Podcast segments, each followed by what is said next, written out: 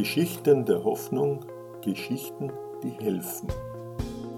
Der Podcast des katholischen Bildungswerkes St. Pölten. Viele Bildungswerkleiter und Leiterinnen haben trotzdem Veranstaltungen gemacht. Ich bin selber mit dem Meterstabern gegangen. Ich habe eine Kollegin in der Schule, die im Bildungswerkteam in Kirchberg an der Pilach arbeitet und hat immer gesagt, ich weiß nicht, wir haben die Helga Kolb eingeladen. Schaffen wir das? Sie haben es durchgezogen und waren sehr froh, dass sie es gemacht haben. Und dann ja, ist irgendwann der Punkt und man überlegt sich halt ja, Pause oder in irgendeiner Form Alternativen, wie zum Beispiel jetzt Pilgerungen zu machen. Mhm. Wir haben ja schon über das Thema Hoffnung recht ausführlich mhm. gesprochen. Ähm, jetzt kommt eigentlich das Thema der Kreativität dazu. Oder? Also Hoffnung entsteht auch, wenn wir kreativ werden, mhm. gerade in der Bildung. Äh, das ist ja auch sehr formatiert. Wir haben bestimmte Rituale, wie wir das machen, bestimmte Veranstaltungsformate. Und jetzt, so wie Sie das schildern, lernen wir dazu. Wir werden kreativ, weil wir ein größeres Ziel haben. Ja. Ähm, ich denke, den Menschen fehlt die Bildung, das merken wir und wir merken es äh, daran, dass die Leute durchaus, auch wenn wir Online-Seminare anbieten, bereit sind, äh, diesen Schritt zu wagen. Ja, auch heute nehme ich an, sind einige äh, dabei, die das zum ersten Mal machen. Ähm, aber sie versuchen, sie holen sich, weiß ich nicht, Enkelkinder dazu, die ihnen das erklären. Ähm, es gibt ja auch die Chance dadurch, dass sich ganz andere Bildungsveranstaltungen besuchen kann, unter Anführungszeichen.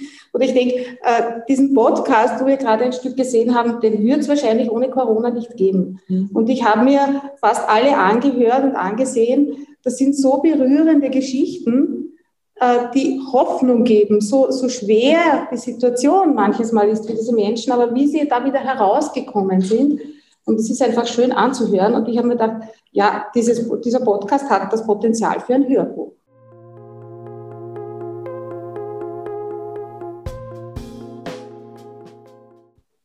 Bildung ist ein Prozess, auf den sich ein Mensch einlässt, egal welchen Alters, äh, Dinge neu zu sehen, anders zu sehen, äh, zu entdecken, ein Stück in seinem Leben weiterzukommen, selber oder mit sich selber als Person und mit anderen. Und also Bildung und persönliche Entwicklung. Und Begegnung.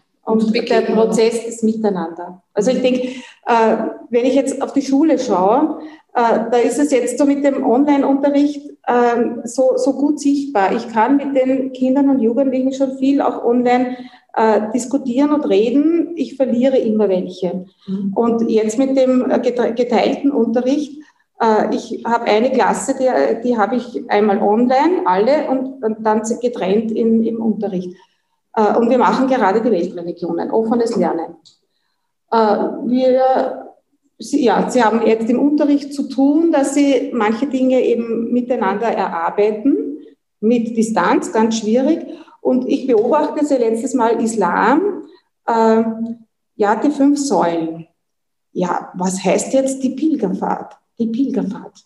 Na, das muss, das muss Hajj heißen. Mein Papa hat gesagt, immer wenn einer Pilgerfahrt gemacht hat, dann darf er sich Hajj nennen. Und dann haben sie im Buch geschaut, ob das stimmt. Mhm. Und das geht aber nur im Miteinander. Mhm.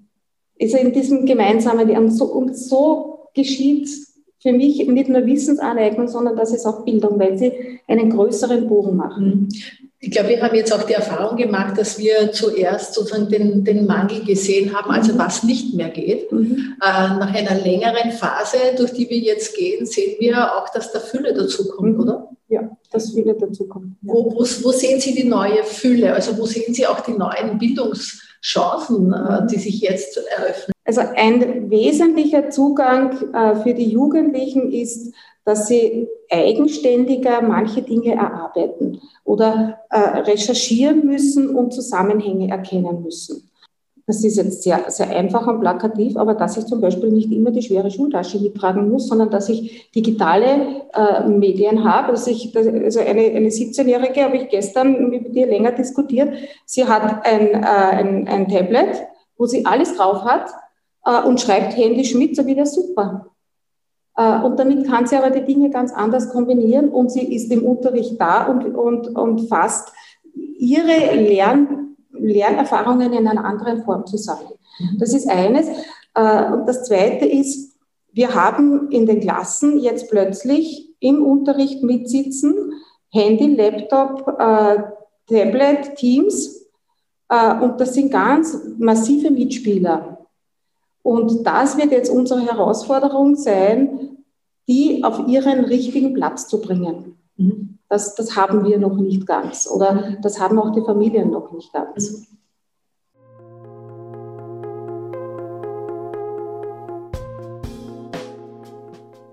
Die große Herausforderung, die wir äh, jetzt auch in den nächsten Monaten oder im nächsten Jahr haben werden, als Lehrer und Lehrerinnen, äh, die abzuholen oder die zu holen, die wir verloren haben. Ja. Ich habe das Glück, in einem Gymnasium zu unterrichten, aber ich kenne genug Beispiele und Schulen, wo das genau nicht ist ja. äh, und wo die große Aufgabe ist, äh, sie dort herauszuholen. Mhm. Auf der anderen Seite glaube ich nicht, dass, äh, dass wir jetzt eine verlorene Generation haben. Also der, der Paulus Hochgartner hat das jetzt erst auch in einem Interview äh, betont. Äh, denn äh, was heißt verlorene Generation? Die Jugendlichen, die, sie machen Erfahrungen, die wir alle nicht gemacht haben. Mhm. Und sie integrieren sie oder sie können und müssen sie in ihr Leben neu integrieren. Und das sind Erfahrungen, die kann ihnen niemand mehr wegnehmen. Mhm. Ich glaube, dass die meisten echt gerne auf diese Erfahrung verzichtet hätten. Ja, die, die Eltern und Großeltern hätten auch gerne auf den Zweiten Weltkrieg verzichtet. Das stimmt. Ja? ja? Auf der anderen Seite sind das Erfahrungen, die nun einmal da sind.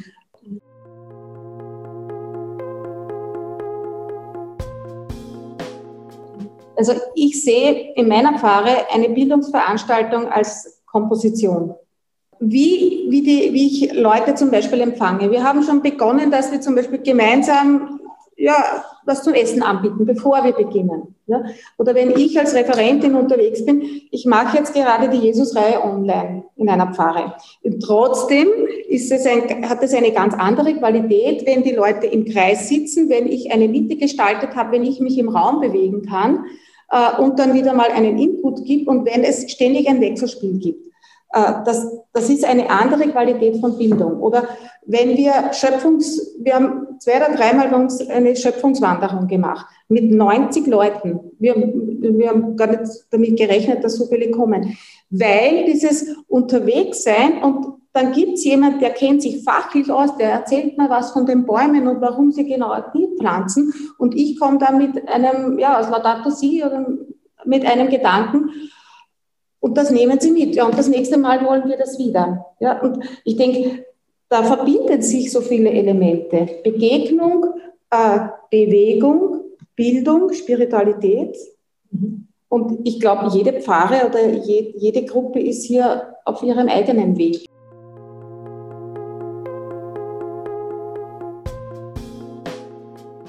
Das Pfarrzentrum, der Pfarrsaal ist schon lange nicht mehr der einzige Ort. Ja? Und ich denke, das ist auch ein Aspekt, wo wir uns hinentwickeln müssen. Und, mhm. ähm, und auch die Themen werden sich weiterentwickeln. Wenn ich jetzt äh, an die Zeit danach denke, ich glaube, dass äh, zum Beispiel diesen Verschwörungsmythen wir unsere Hoffnungsgeschichten äh, aus unserem Glauben entgegensetzen oder, oder dazulegen, entgegensetzen müssen. Und ich denke, Ostern ist ja genau eine Hoffnungsgeschichte gegen diese Verschwörungstheorie. Oder äh, das, das Demokratiethema, es klingt ja eh jetzt schon an, wie, wie werden wir nach dem Pandemiegesetz wieder zusammenleben. Und ich denke, da, da sehe ich auch uns als katholisches Bildungswerk schon sehr sehr, eine sehr große Aufgabe, dass wir hier ein, ein Stück mitbegleiten. Mhm.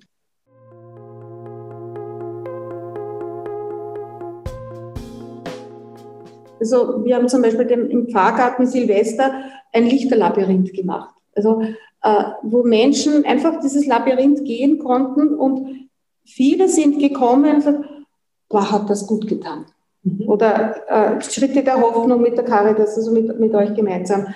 Äh, wo Menschen berührt werden, weil sie sonst nirgends hingehen können. Das hat so gut getan. Eine ältere Dame zu mir gesagt und hat geweint. Ich bin schon so oft da und habe mir das angeschaut, weil das so gut tut. Mhm.